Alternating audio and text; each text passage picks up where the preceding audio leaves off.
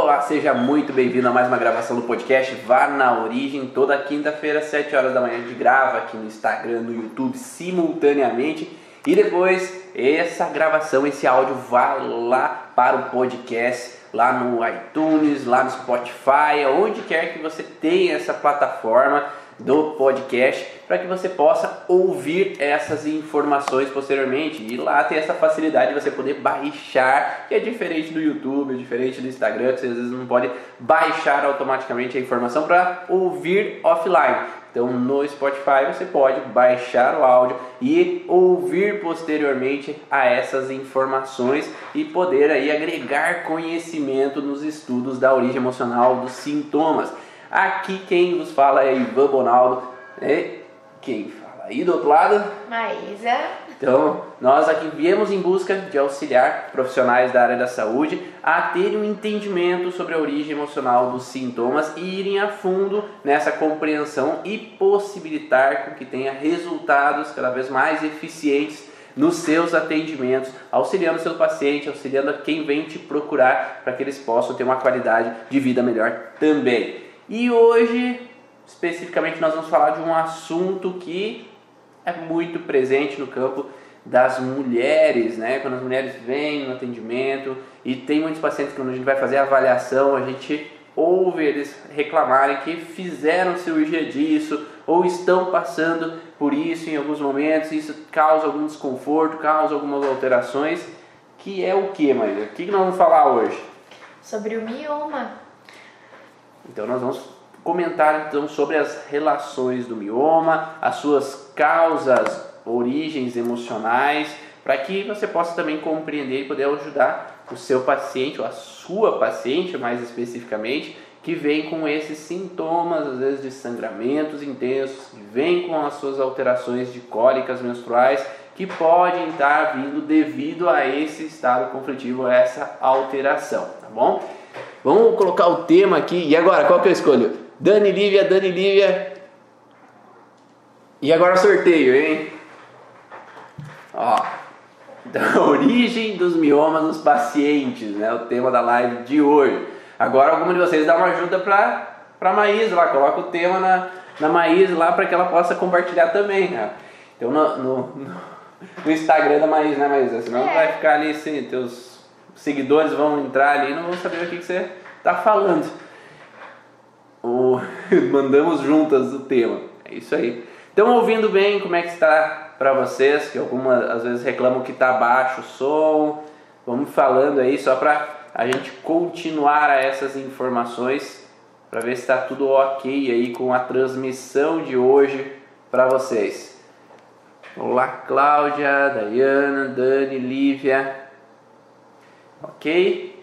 Então, beleza. Então, quando nós vamos buscar o entendimento sobre o mioma, nós primeiro temos que saber o que, que é o miométrio. Né? O miométrio é esse tecido que, vamos colocar bem certinho, é a camada média uterina composta por células de musculatura lisa. Então, o que é musculatura lisa? musculatura lisa é aquela que reveste os órgãos e possibilitam o funcionamento, mas mais o processo contrátil. Né? Nós temos os músculos estriados, que são controlados, então se eu quero, como um italiano, né, um descendente italiano, falar, falar, erguer as mãos aqui, invadir o espaço da Maísa, então, como eu quero movimentar, a minha musculatura estriada é voluntária. Então, eu estou idealizando erguer meu braço e movimentar. Né?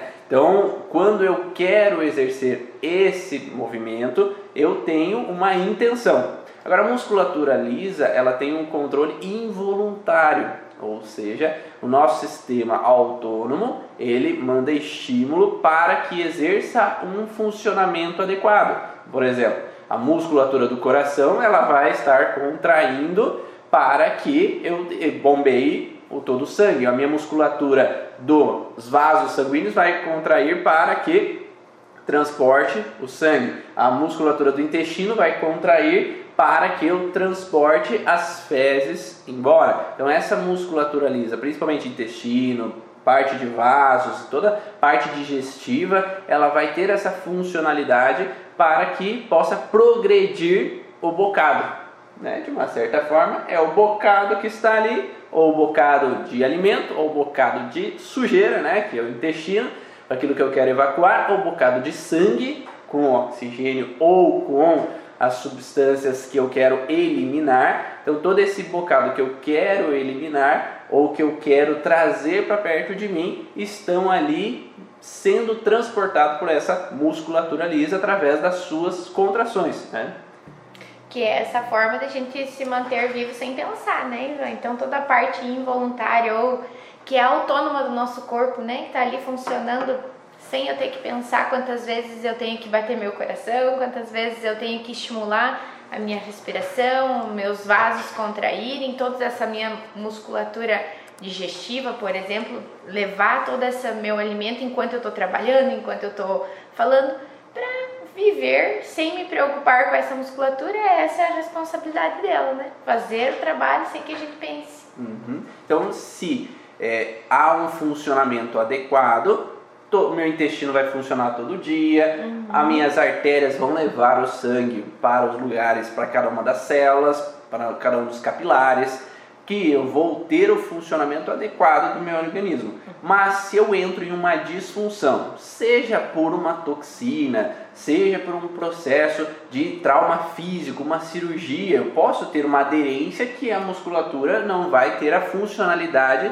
da maneira adequada. Então eu vou ter uma trava na mobilidade devido a um processo físico, traumático ou cirúrgico. Né? Então eu vou ter uma aderência naquele processo ou naquela região específica. Ou eu posso ter uma intoxicação que pode levar a uma alteração e promover uma disfunção na funcionalidade daquela musculatura lisa também. E eu posso ter uma situação emocional que vai gerar automaticamente uma alteração naquela região. Por quê? Porque o nosso corpo ele funciona utilizando da sua função de forma real, de como nós falamos de pegar o bocado e levar para dentro, né? pegar o alimento, levar para dentro e eliminar aquilo que não é mais necessário. Mas se essa funcionalidade não está sendo exercida de forma adequada, aí haverá uma disfunção. Mas por que, que há uma disfunção? A disfunção significa que não está funcionando da maneira adequada. Se ele não está funcionando da maneira adequada, é porque há uma alteração perceptiva de que algo está acontecendo que não é da forma que deveria ser. Então, uhum. Então, por exemplo, se nós pegarmos a parte do intestino, que tem o peristaltismo, no contexto de eliminar, evacuar as fezes. Se eu estou vivendo uma situação emocional de não conseguir evacuar simbolicamente uma situação emocional, ou seja, eu não consigo eliminar uma sujeira que me fizeram, não consigo perdoar algo que me fizeram, não consigo deixar para lá, não estou conseguindo progredir aquela situação e tirar aquilo da minha cabeça, não estou conseguindo fazer com que aquilo saia, que aquela situação profissional mude, que a situação do meu trabalho modifique eu vou ter uma alteração com relação ao peristaltismo, porque o meu corpo vai funcionar como minha mente está pensando. Exatamente. E se eu não posso eliminar o nosso corpo, entende que ele está em disfunção pelo fato de que aquilo que ele veio para fazer, o que aquele órgão precisa ser fazer para que tudo esteja em ótimo funcionamento, não está dando certo por algum motivo. E quando a gente não acha alguma dificuldade física, alguma dificuldade da alimentação, que também vai interferir em tudo isso, como o Iva falou, a gente vai olhar o, qual é a emoção, qual é a, a situação que está trazendo esse sintoma, essa falta de funcionalidade. Aonde é que travou algo, onde é que bloqueou algo para que agora eu não possa eliminar tudo isso. Da mesma forma, a gente olha para os outros órgãos e cada um com a sua função determinada. Então nós falamos de outros tecidos para vocês visualizarem a informação de como que é esse processo, mas claro que o miométrio também tem uma funcionalidade. Então, o miométrio é aquele que vai revestir o útero, a musculatura lisa do útero, que ela também vai ter uma função. Então, qual é a função? Se ela contrai, ela vai ter uma função. Então ela não vai contrair só para provocar cólica, né, Marisa? Exatamente. Né? Então não vai ter só essa função de provocar dor ali no período menstrual. Essa contração ela vai ter uma funcionalidade. Então, se eu tenho um músculo e ele fica forte, é para que eu consiga erguer mais peso. Uhum. Né? Então, se eu vou fazer musculação, eu vou deixar o músculo mais forte para que eu seja mais capaz de erguer um outro peso. Então, essa é a função dessa, da musculatura: é ser mais capaz e mais eficiente da próxima vez. Então, se eu não me sentir eficiente de erguer um saco, sei lá, um saco de 50 quilos, eu vou me sentir incapaz, eu vou me sentir impotente, eu não vou conseguir, não me frustrei porque eu não fui capaz o suficiente como aquela outra pessoa que ergue tão facilmente aquele saco. Então eu vou me sentir incapaz de exercer aquela função. Então meu cérebro entende, ó, se não foi capaz, vamos entrar num processo de quebra de fibras, inflamação e produção de mais tecido para que tenha mais músculo para que eu seja mais capaz da próxima vez. Então, uhum. essa é a função em geral, tanto da musculatura estriada quanto da musculatura lisa. E se nós pensarmos no miométrio, por que, que ele vai ter então uma produção maior de tecido, que é chamado de mioma? Né? Então nós vamos ter uma necessidade. Para que, que serve o miométrio? Vamos lá, vem aí, vamos lá, vamos ver quem está antenado aí sobre a origem emocional dos sintomas. Para que, que serve? Qual é a função do miométrio? Escreve aí para a gente saber se vocês estão ligados aí aonde fica o miométrio e qual que é a funcionalidade dele. Um, prova agora, pleno 5, quinta-feira, 7 horas da manhã, prova aqui para todo mundo ver se, se está antenado sobre as informações. Então, o miométrio, lembrando, fica lá no útero, né? A musculatura lisa de revestimento do útero. E para que, que o útero serve? E o, endométrio do útero serve para uma função e a parte da musculatura serve para outra função. Então, qual que é aí? Vamos ver se tem alguém acordado já que esteja capaz aí de responder as funções do útero. Eu acho que tem um delay aí, porque o pessoal não está conseguindo escrever, mas acho que deu um delay ou a mini, mini esquizofrenia, que o pessoal está travado aí, não tá, parece que não está nem mexendo aí as respostas, não sei o que está acontecendo. Opa. Para segurar o óvulo, o Rui colocou. Quem mais? Dole uma, dole duas, dole três. Então, para que que serve, gente? O miométrio. Conta aí para nós, para a gente entender. Contrações do parto, segurar, Exato, Clarissa. Então, o miométrio ele vai ter essa função mesmo de contrações. E para que, que ele vai contrair? Ele vai contrair para o que? Vamos ver, segurar o feto, a Ellen aí. Segurar o feto. Então, quando eu estou, ou a mulher está, melhor dizendo, né, grávida, eu vou, ela vai ter uma musculatura que tem que ser forte. Então, nos primeiros três meses de gestação, essa musculatura ela tem que ficar mais forte para ela ser capaz de aguentar o feto, segurar o feto durante a gestação toda. Então, há uma necessidade de ter uma força muscular capaz de segurar o feto no dia a dia não tem essa necessidade. Então o miométrio pode estar normal, sem nada de crescimento, sem nada de alterações, para se manter normal, porque não tem um peso fazendo com que ele se torne forte para segurar um feto. Mas durante uma gestação, o miométrio ele vai ter que crescer naturalmente para que ele possa suportar o peso do bebê durante toda a gestação.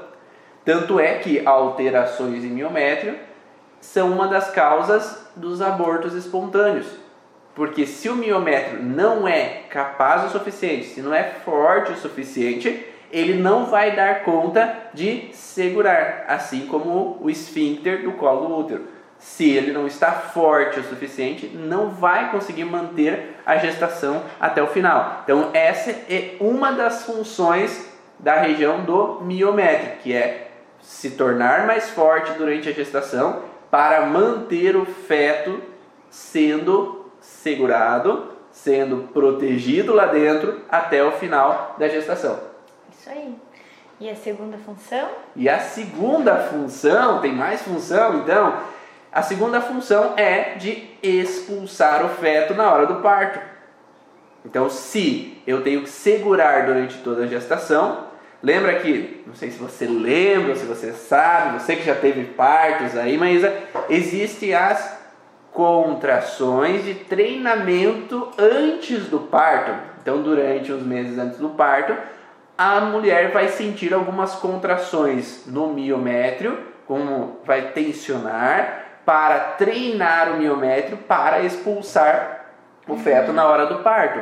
Então, esses treinamentos, eles acontecem como a musculação que a gente faz. Então, automaticamente, o corpo ele começa a entrar em funcionalidade para estimular essas contrações, para ter um treinamento muscular para aquele momento que é o ápice, que é o parto normal. Então, perante a isso, da mesma forma que a musculatura lisa da parte digestiva, ela funciona para trazer o alimento para dentro de mim e segurar ele, ela funciona também para eliminar, porque quando eu tenho uma diarreia, também tem uma função de eliminar. Então a musculatura lisa contrai rapidamente para eliminar as fezes. E no parto ou na gestação é a mesma coisa. Eu tenho uma contração para segurar o feto e mantê-lo dentro de mim, e tenho a contração na hora do parto para ser eficiente para a expulsão.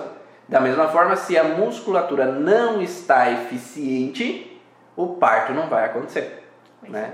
Então, essa expulsão do feto não vai ser de forma adequada. Então, por isso que é interessante, se uma mulher pensa em engravidar, trabalhar sobre essa musculatura para ver se tem uma disfunção, principalmente se apresenta sintomas porque assim ela pode então estar preparada para que todo o processo ou da gestação, de manutenção do feto, como de expulsão na hora do parto normal, possa ser eficiente. Uhum.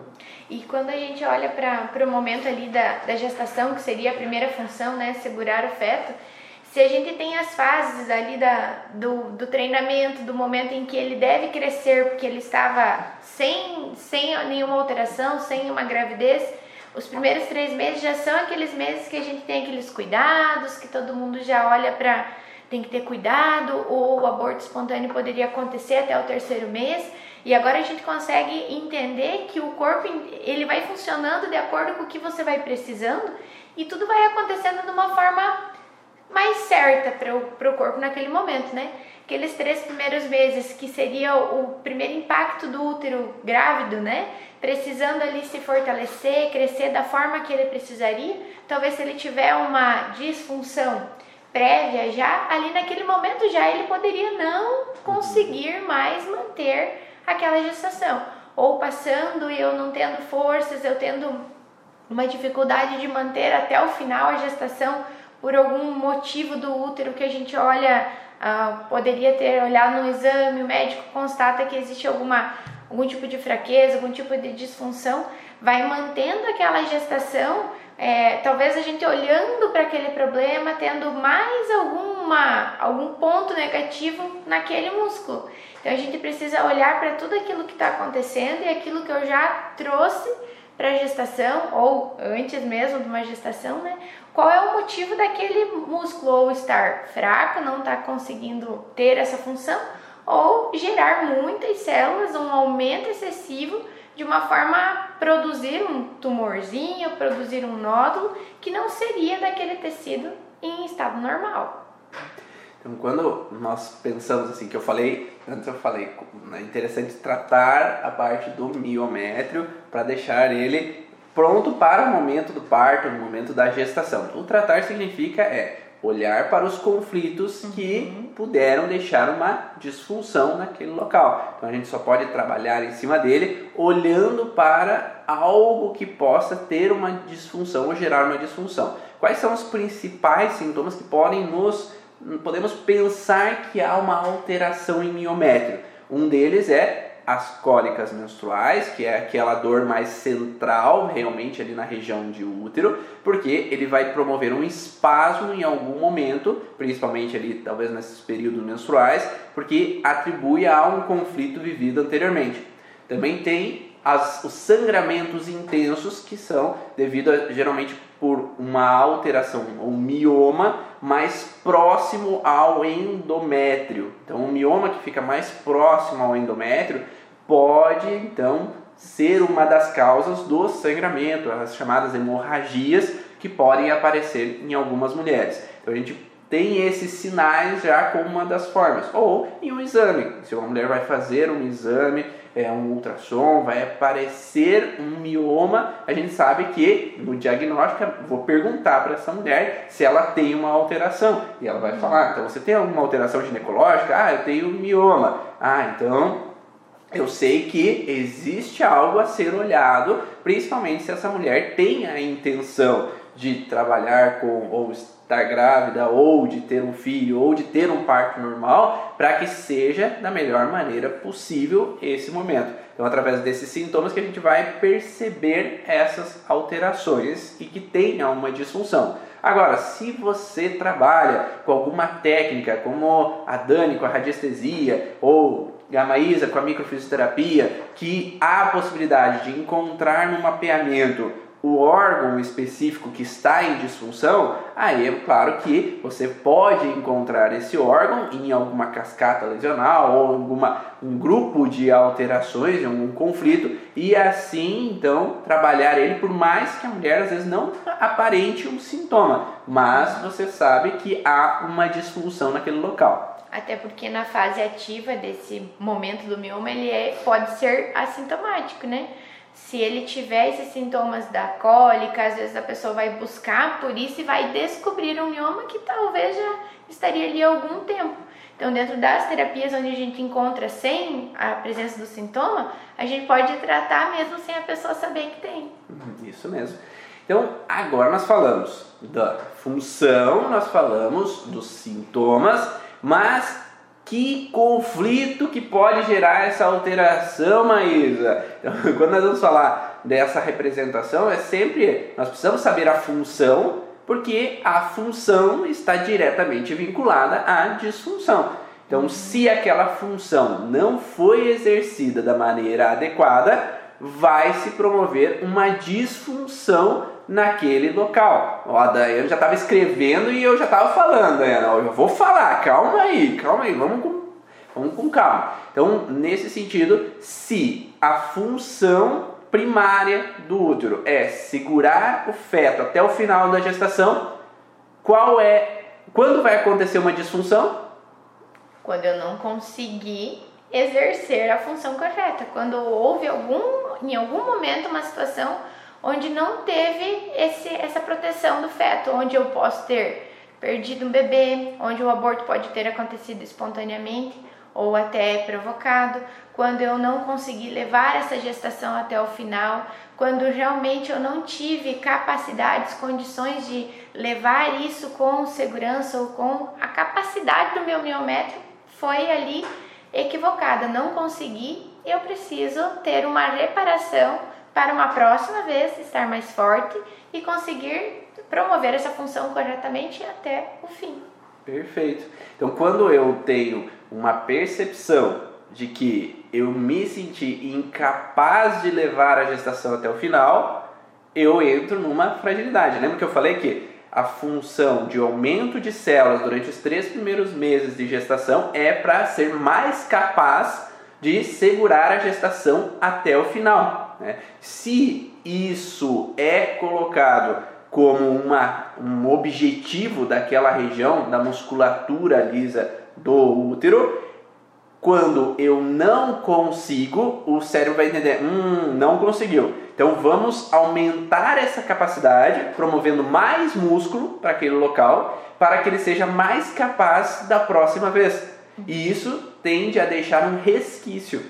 Não, não é aquele processo assim, ah, agora corrigiu, saiu e agora eliminou aquele mioma. Não, o mioma ele vai ficar como uma tentativa do músculo ser mais forte para uma próxima vez. E aí, se eu fico revivendo essa situação continuamente, vai tender o mioma a ir crescendo. Ou se esse impacto para essa pessoa foi muito intenso, a tendência do mioma ser algo bem maior. Então, quanto maior a intensidade do estresse, ou quanto mais tempo eu perduro, ou quanto mais vezes eu reativo esse estresse, maior vai ser esse mioma. Então, esse nesse sentido, se a mulher, como a Maísa falou, viveu uma situação de eu estava com o bebê ali comigo, mas tive um sangramento e perdi aquele bebê, então eu posso sentir que eu não fui eficiente e capaz de reter essa gestação até o final. Uhum. E aí eu vou gerar automaticamente, não é? A mulher tem o desejo que aquela musculatura fique forte, não é consciente. De forma inconsciente, perante essa percepção específica, a mulher pode desencadear, pode, tá? Então não é porque eu tive o aborto que vou necessariamente ter um mioma. Não Depende como você percebeu. Se eu percebi como uma perda, eu vou ter um cisto no ovário.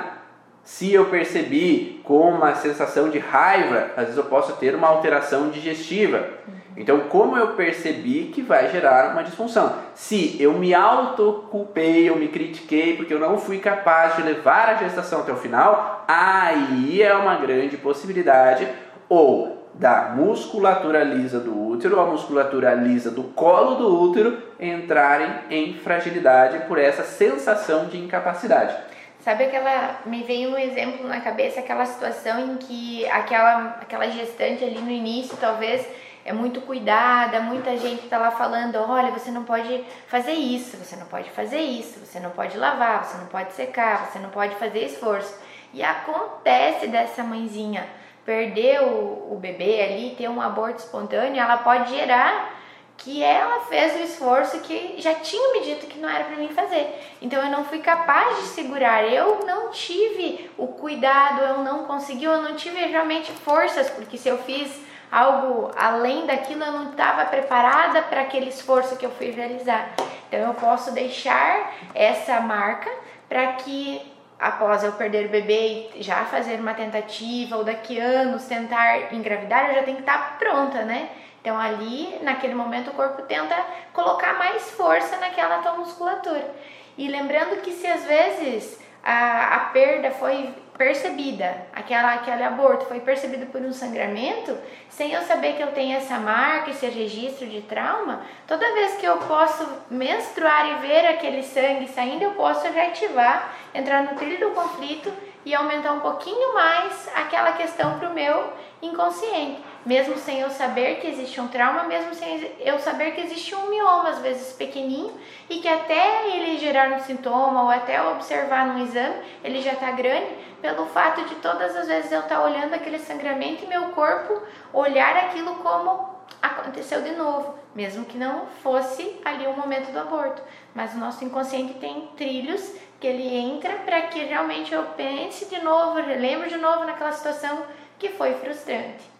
Perfeito. Sim, então há o engrossamento da musculatura na fase ativa de estresse, então há uma proliferação tecidual em fase ativa quando eu vivo o conflito, para que eu possa ser mais forte da próxima vez e conseguir segurar esse feto.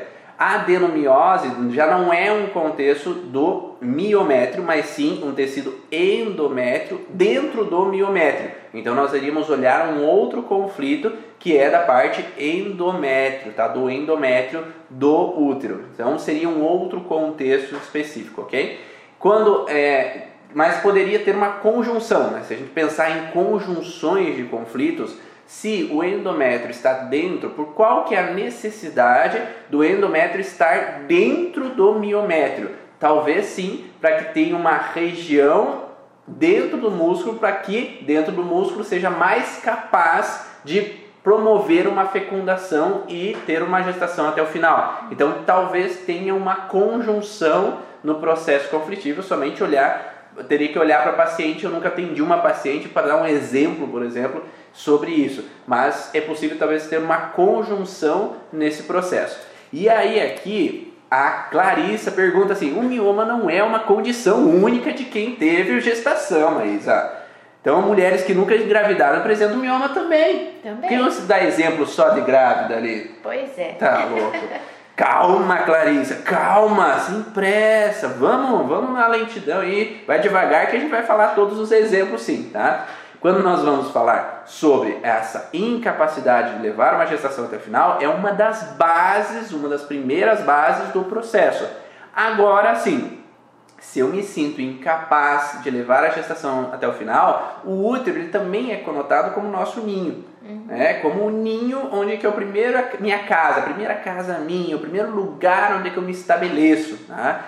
E a gente tem que lembrar sempre que tem algo no transgeracional que possa trazer uma fragilidade para essa mulher. Então vamos pensar que o minha avó, se eu fosse mulher, então minha avó, então, a mulher da minha paciente, né?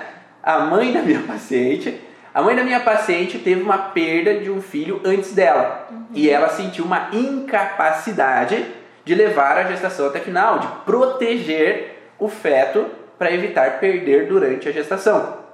E isso faz com que, quando ela engravida de novo da minha paciente, ela entra numa situação de medo de não ser capaz de novo de levar a gestação até o final. Principalmente se tem algum sangramentozinho, se tem uma cólicazinha, se tem alguma situação no exame de ultrassom que pode aparecer e aí eu ficar preocupada. Então eu vou reativar aquela percepção.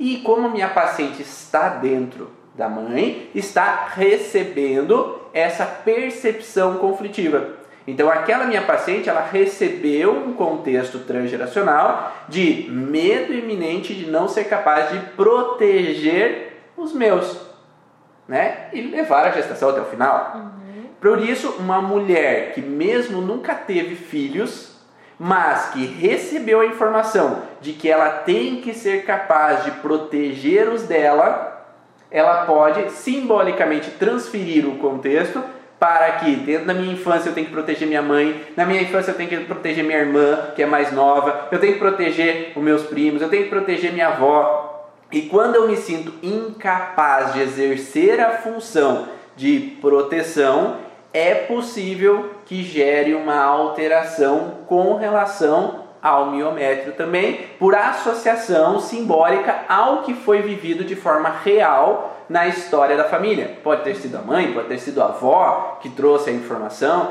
mas pode ter trazido algo no transgeracional que foi a função real de incapacidade levar a gestação até o final, que eu não pude proteger aquele feto que ele veio morrer, que faz com que essa pessoa, quando ela venha nascer, ela receba uma, um mandato, uma intenção, uma função de protetora. Que muitas vezes é um terapeuta, né? Que quer sempre proteger. Eu, se eu pudesse colocar dentro do útero de novo meus filhos, né? Tem muitas mães que falam assim, se eu pudesse colocar de volta dentro de mim, eu poderia proteger. Então ele tem um contexto simbólico de que eu quero colocar todo mundo dentro de casa. Eu quero, se meu irmão não saísse de casa, não teria acontecido acidente. Se ele não se ele tiver, se não fosse embora, tal coisa não teria acontecido. Mas eu quero proteger os meus, estar muitas vezes no controle da situação, porque enquanto eu fecho a casa, ninguém sofre perigos. Faz sentido para você? Está dando para entender essa relação, Clarissa? Deu para entender essa essa possibilidade, né? A gente não vai falar todas as possibilidades do mundo, mas é algumas possibilidades para você observar. E quando a gente observa, às vezes uma mulher diz assim: Nossa, todas as mulheres da minha família têm mioma. Ou as minhas irmãs têm, minha mãe teve eu tenho. Aí a gente pode olhar que às vezes, mesmo sem ter tido uma perda gestacional, sem ela ter tido aquele, aquele conflito, o fato dela trazer nessa herança, né, aquele pacotinho que ela recebeu como um cuidado.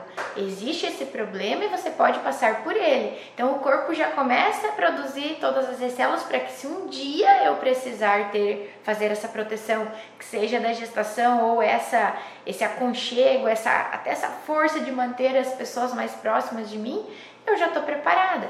Porque nesse contexto simbólico, né, às vezes é, a mãe pode sentir quando os filhos, já com os filhos, mas com os filhos indo para trabalhar fora, uhum. alguém que realmente só observa alguém que quer cuidar perto, alguém que não teve mesmo filho, uma irmã mais velha que vê o, o, o filho, o irmão mais novo indo para a escola, antes era eu que cuidava, agora vai para a escola. Então, todos esses contextos a gente tem que ver a percepção do paciente, porque às vezes não é aquilo que está ali bem na cara o contexto do conflito de não poder segurar uma gestação até o final. Mas quando a gente olha para esses contextos ou que já tem outras pessoas na família, que alguém já trouxe essa herança, ou que aquilo que você vive é tão simbólico, tão próximo do contexto real que você vai olhar para outra situação do paciente, não geralmente para a gestação, para o problema que realmente ela teve no útero em si, né? Uhum. E, eu, e a mulher também pode ter esse processo por associação. Uhum. Por exemplo, como é, às vezes é uma avó que já está com 60 anos de idade, 70 anos de idade, e a filha ou a neta teve um aborto. Então eu posso me linkar aquilo que a minha filha ou a minha neta viveu e ativar em mim essa frustração de incapacidade daquela uhum. gestação ter ido até o final e por associação e, ou empatia, digamos assim, por associação àquela pessoa, eu promover uma proliferação tecidual perante aquele processo conflitivo. Então é possível acontecer esse processo, mas principalmente se já tem talvez alguma coisa já no sentido do transgeracional nessa relação. Né? Então essa relação de proteção, levar a gestação até o final, pode ser tanto da pessoa quanto pode vir no processo do transgeracional.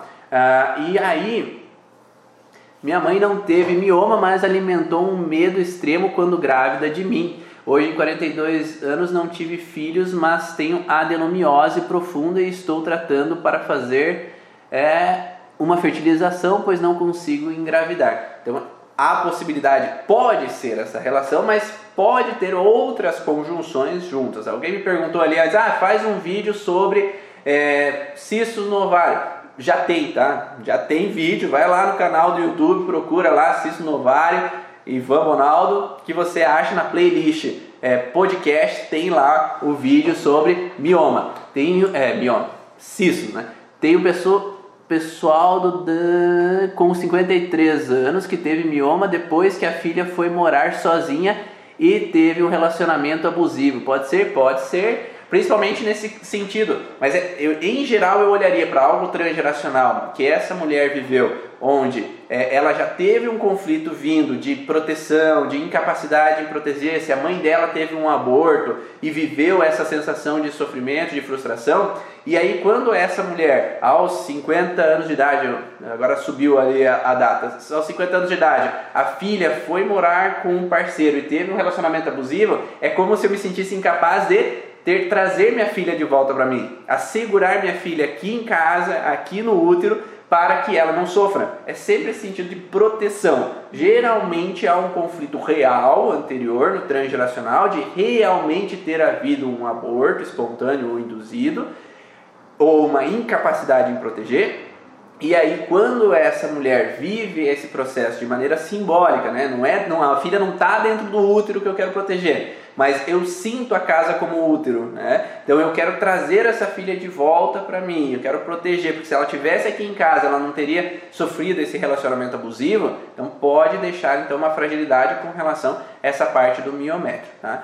Agora, ponto 2, né? lembrando que a adenomiose tem a ver com endométrio, então conflitos onde a figura masculina vista como uma forma errada ou um conflito com os meus descendentes. Então, o homem que age de forma injusta, errada, fora das normas, ou um, os descendentes meus que estão promovendo uma atitude errada ou que não estão tomando o caminho que eu encaro como correto, pode trazer uma alteração em endométrio e talvez possa ter uma associação com miométrio. Talvez ele teria que verificar, como eu falei. Tá? Agora nós temos o segundo ponto. Nós falamos do primeiro ponto, que é a incapacidade de reter a gestação até o final, ou incapacidade de proteger aquele feto, ou proteger os meus. Mas eu falei que a segunda função do útero era expulsar o feto de dentro do útero na hora do parto. Então, é, expulsar parece uma fala meio né, forte, né? mas é a função que é. Chegou o momento, deu nove meses, deu 10 meses, é a hora de expulsar, sair daquele feto. Então, é, há uma necessidade de eliminar aquele feto de dentro do útero, porque chegou a hora de ele sair. Então, vai promover contrações para sair. Então, se quando que posso ter uma alteração em miométrio com relação a essa incapacidade? Vocês já começaram, já tentaram imaginar? O que, que tu acha, Luiz? Por que, que poderia ter incapacidade de expulsar? Realmente uma mulher que não conseguiu ter um parto normal, por exemplo, né, um conflito de alguém que não conseguiu por falta de contração, não teve dilatação, ah, o médico está dizendo, não, você não tem contrações suficientes, temos que fazer a cesárea, ou aquela no transgeracional poderia vir a história de uma mãe que já fala para aquela filha, olha, acho que você é muito pequena, você não vai ter parto, você não vai conseguir. Então a incapacidade de eu fazer isso com o meu corpo, né? O meu método não consegue jogar ele para fora, eu já posso entrar nessa nesse conflito, nessa percepção de que eu não vou ser capaz ou porque alguém já não foi capaz ou porque eu em outra gestação eu já não fui capaz de colocar o bebê para fora com a força do meu mil metros. Perfeito. Eu só vou dar um adendo antes que suba a, a pergunta e eu esqueça. O mioma vem para lembrar os conflitos vividos ou para a proteção da pessoa? Sempre um sintoma vem com a intenção biológica de proteger a pessoa, né? para que eu seja mais capaz da próxima vez. Então, ele não é um sinal assim de lembrança, ele auxilia eu entender o que está acontecendo, porque se eu entendo a origem emocional do sintoma, eu sei que esse sintoma vem por causa disso, aquele outro sintoma vem por causa daquele outro. Então, eu consigo entender essa informação. Agora, a função biológica dos sintomas é tentar, através do que ele reconhece, a melhor maneira de proteção. Então, assim, o miométrio vai ser proliferado para aumentar a capacidade daquilo que não foi capaz anteriormente. Então, se eu não fui capaz de, de segurar um feto, eu vou aumentar a musculatura para ser mais capaz da próxima vez. Se eu não fui capaz de expulsar o feto, como diz a Maísa, então se na hora do parto a mulher, a avó da minha paciente, de, morreu no parto, ele trouxe uma crença que ela morreu porque ela não foi capaz de expulsar o feto. Ou ela passou por um risco de vida, desmaiou, passou por uma situação, teve parada cardíaca, foi para UTI, teve uma série de problemas devido à incapacidade de expulsar o feto. Isso vai trazer tanto medo para as mulheres, que parto é perigo, parto é perigo de morte, por isso que tantas mulheres têm medo do parto normal, porque há um contexto de crença no inconsciente que remete que parto é perigoso, parto causa dor, parto é um sofrimento. Então há uma crença vinda porque houveram mulheres anteriormente que viveram grandes dramas, viveram grandes dificuldades. Então passaram por dificuldade de expulsar o feto em algum momento por algum motivo, tá? por N motivos, N possibilidades. Tá? Nesse sentido, se eu, se eu venho com uma informação no transgeracional dessa incapacidade de expulsar o feto, eu posso ter uma alteração em miométrio. Então ela pode ter uma proliferação tecidual para que o miométrio se torne mais forte, para que da próxima vez eu possa ter um parto normal e mais eficiente. Por mais que nem sempre é isso que acontece, porque às vezes o miométrio, quando ele é fibroso, quando ele tem uma alteração, ele possa dificultar esse processo fisiológico, mas a intenção biológica é essa, essa é a intenção inicial. Ou mesmo uma mulher que se prepara para ter um parto normal, ela estuda, ela faz o processo, estuda, busca informações, tenta fazer o máximo de coisas para que ocorra o parto normal, mas ela não teve um auxílio de uma doula, ou ela não foi é, trabalhar os seus emocionais porque ela tinha conflitos que ela tinha muita preocupação com a mãe, ela tinha essa proteção com a mãe, ela tem essa ligação com o irmão que ela quer proteger como se fosse o filho dela, então trazendo já uma fragilidade miométrica. E daí na hora do parto, ela trava, não tem dilatação, não consegue é, ter a eliminação ou viveu conflitos sexuais que fizeram com que não houvesse essa dilatação do colo uterino e ela não consegue expulsar o feto naquele momento.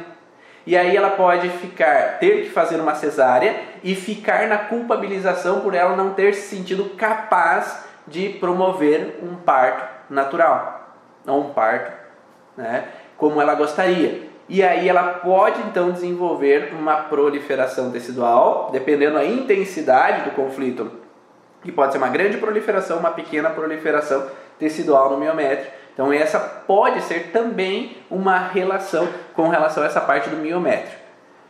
Às vezes um parto que demora muito também, né? Então a mulher quer, quer, né?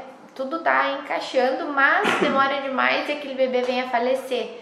Então, assim, eu também não fui capaz de fazer isso rápido, com força, com nas primeiras contrações eu já devia ter feito mais força, devia ter sido mais capaz. Então, eu não pude evitar aquela, aquele problema de um parto demorado e um bebê acaba falecendo. Isso pode estar nesse momento ou aquela herança, aquela história que a gente já traz marcadinho, que olha, cuidado, um parto normal poderia, natural, poderia demorar demais e pode te causar um risco lá no final. Então, a Raquel pergunta: e quando a mulher não quer ter filho de jeito nenhum? Aí a gente tem que olhar, tem várias possibilidades que trazem informações da de não querer ter filhos, né, por N situações que podem ter acontecido anteriores. Né? É, agora, se a mulher não quer ter filho e tem um mioma, né, então a gente pode pensar que existia um padrão no transgeracional, principalmente se ela nunca teve filhos, né? Existia um padrão no transgeracional dessa dessa possibilidade de morrer no parto, de não conseguir expulsar o feto na hora do parto e ter um risco de morrer. Então, ou seja, ele traz uma informação transgeracional para essa mulher que ter parto é perigo de morrer. Então, ela vai querer engravidar?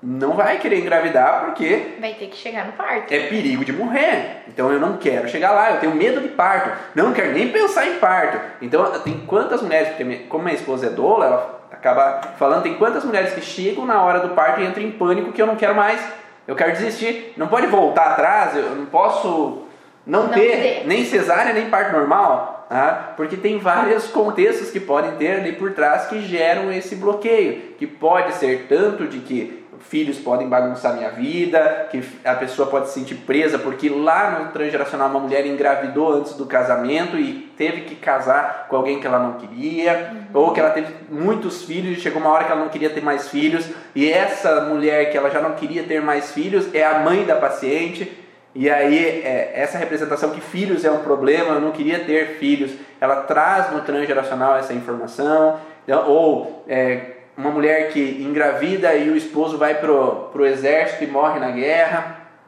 ou que, que morre na hora da gestação por um acidente. Então é, a representação tem várias as possibilidades que pode o paciente trazer e aí a gente tem que olhar nessa representação do transgeracional ou da vida dessa mulher mesmo, o que, que ela pode ter trazido. Porque eu tive pacientes, por exemplo, que o pai morreu na gestação dela e ela não quer ter filhos. Por quê? Eu não quero perder meu parceiro. Tá? Ou às vezes eu não quero nem ter um relacionamento, porque ter um relacionamento eu posso engravidar. Então eu posso passar por esse perigo. Então tem uma conjunção de fatores que pode trazer essa informação. Agora, já se você vai apresentar o sintoma do miométrio, a gente vai olhar para esse tecido e vamos olhar qual é a incapacidade que gerou. No caso de não querer ter filhos, né? Então, conforme o sintoma, às vezes físico do paciente ou algum tipo, algum encontrado ali na, nos exames a gente pode conseguir evoluir para a situação específica daquele tecido embriológico que está envolvido nos sintomas e na condição daquele paciente às vezes não ter esse medo, né, de não querer engravidar, ou não querer ter o parto. A, Clarice pergunta também, na terapia transgeracional pode haver mulheres que não, não puderam criar seus filhos, por exemplo, caso de adoção, que acabam desenvolvendo miomas, tanto ela quanto os seus familiares. Sim, porque é, quando eu quero segurar o meu filho, é, às vezes eu posso querer segurar dentro de mim. Então, se eu quero segurar dentro de mim, eu não quero que arranque meu filho de mim, me tirem de mim o meu filho, eu quero mantê-lo comigo. Então, se eu não fui capaz de manter o filho comigo, pode haver essa alteração também, sim. Eu tenho uma cliente que o pai morreu quando a mãe estava de sete meses dela, agora as filhas têm problemas para engravidar. O que Salomão Celan coloca é que é chamado de galho seco. Então é quando o galho seco da árvore ele aparece, tem os outros galhos floridos, tem os outros galhos cheios ali de folhas, mas tem um galho seco. Esse galho seco é que aqui não nasce mais nada.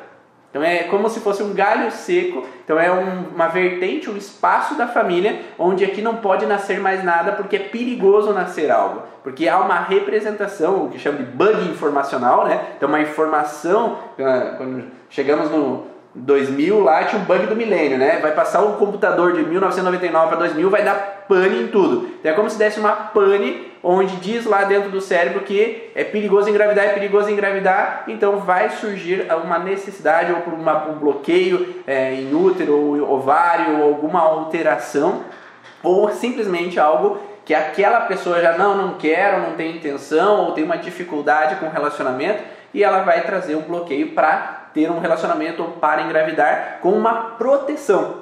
Né? É uma tentativa de proteção, é um medo inconsciente para evitar engravidar. A mesma coisa que ah, eu vou ah, depois, né? eu vou estudar primeiro, depois eu vou construir a casa, depois eu vou ah, fazer o mestrado, depois eu vou fazer não sei o que. Então eu vou adiando para fugir do perigo. Então é uma sensação de frear, frear, frear, frear, frear, e às vezes eu caso com 50 anos, né? Ou eu caso depois que eu já não tenho perigo mais, que daí eu posso estar tranquilo. Porque o cérebro não entende anticoncepcional, não entende camisinha. Tá? Se o conflito ele veio da tua avó que não tinha anticoncepcional, que não tinha camisinha naquela época, a informação que foi gravada no inconsciente é que sexo é filho, uhum. sexo filho, sexo filho. Então, eu vou trazer no meu inconsciente a representação que sexo é igual a filho. Então, inconscientemente, é, por mais que eu traga conscientemente que eu estou me protegendo, que eu estou usando é, anticoncepcional e tudo mais, proteções, o meu cérebro não está entendendo isso. Então ele vai gerar uma representação baseado no que trouxe do transgeracional. Tanto é que tem mulheres que eu atendo às vezes que tomam anticoncepcional e usam camisinha ao mesmo tempo para trazer o máximo de possibilidades de proteção ou afasta o parceiro para que evite aquele perigo iminente do que pode acontecer, que é o perigo de engravidar. Tá, tá fazendo sentido? Não sei se está dando para entender essas representações, mas existem vários detalhes que podem trazer esses contextos.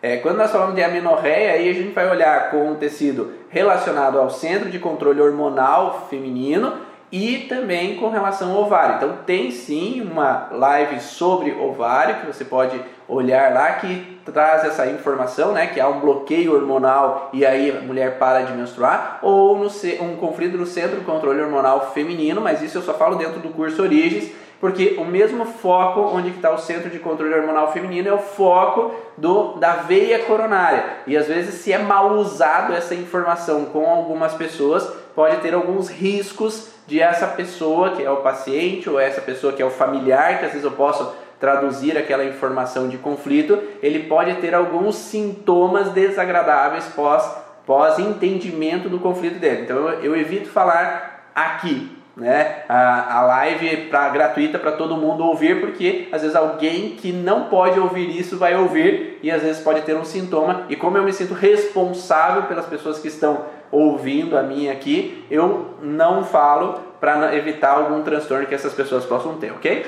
Então, recapitulando, Maísa, conflito de miométrio ele está diretamente relacionado à incapacidade de levar a gestação até o final ou incapacidade de expulsar o feto na hora do parto. São os principais causas de alteração nessa região específica que pode então causar cólicas menstruais, que podem causar então, um fluxo intenso menstrual para essa mulher e que pode então estar diretamente relacionado a esse processo. Principalmente que se essa mulher, a mãe dessa paciente viveu um aborto, uhum. o aborto significa sangramento. Tá? Então o sangramento é uma lembrança de uma frustração. Se o sangramento é uma lembrança de uma frustração, se a minha paciente ela trouxe essa informação, cada vez que ela menstruar vai acontecer o que, Maísa? Entra ali naquele trilho do conflito e aumenta a massa do probleminha que ela já, já implantou em algum momento da vida ou que ela trouxe com ela.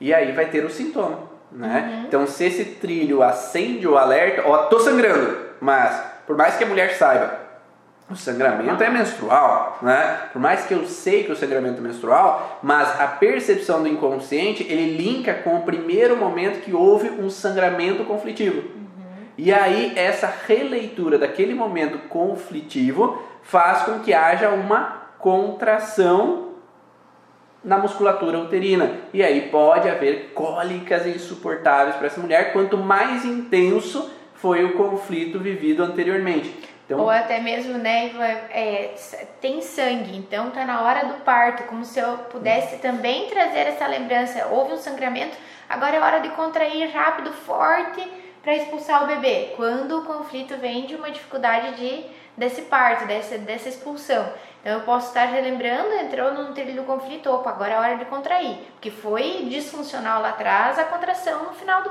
do parto. Então vamos lá, vamos fazer essa força. E a pessoa ali, ou a paciente vai estar tendo muitas cólicas menstruais e às vezes vai olhar, o conflito vem daí. Uhum, perfeito. Então, entender essas relações faz com que a gente perceba que nenhuma mulher precisa ter cólicas, nenhuma mulher precisa ter hemorragias no período menstrual desde que se encontre qual é a origem desse sintoma. A partir do momento que se encontra a origem, porque tratar sintoma não vai resolver. Eu vou tratar tomar aquele medicamento para aliviar o sintoma momentaneamente, vou tomar anticoncepcional contínuo para interromper aquele processo, mas se ainda inconscientemente eu permaneço no conflito, se eu parar o anticoncepcional, o sintoma vai voltar, a não ser que eu pare de tomar o anticoncepcional só quando eu entro na menopausa, que daí é. não vai ter mais as cólicas, mas pode ter outros sintomas. Então, nesse sentido, quando a gente encontra a real causa, modifica essa percepção, o paciente tende a não ter mais cólicas menstruais, tende a não ter mais hemorragias, e aí volta a uma normalidade. Uma mulher com miomas pode engravidar sem nenhum problema? Existem miomas e miomas. Existem miomas mais próximos ao endométrio, que tem mais dificuldade na implantação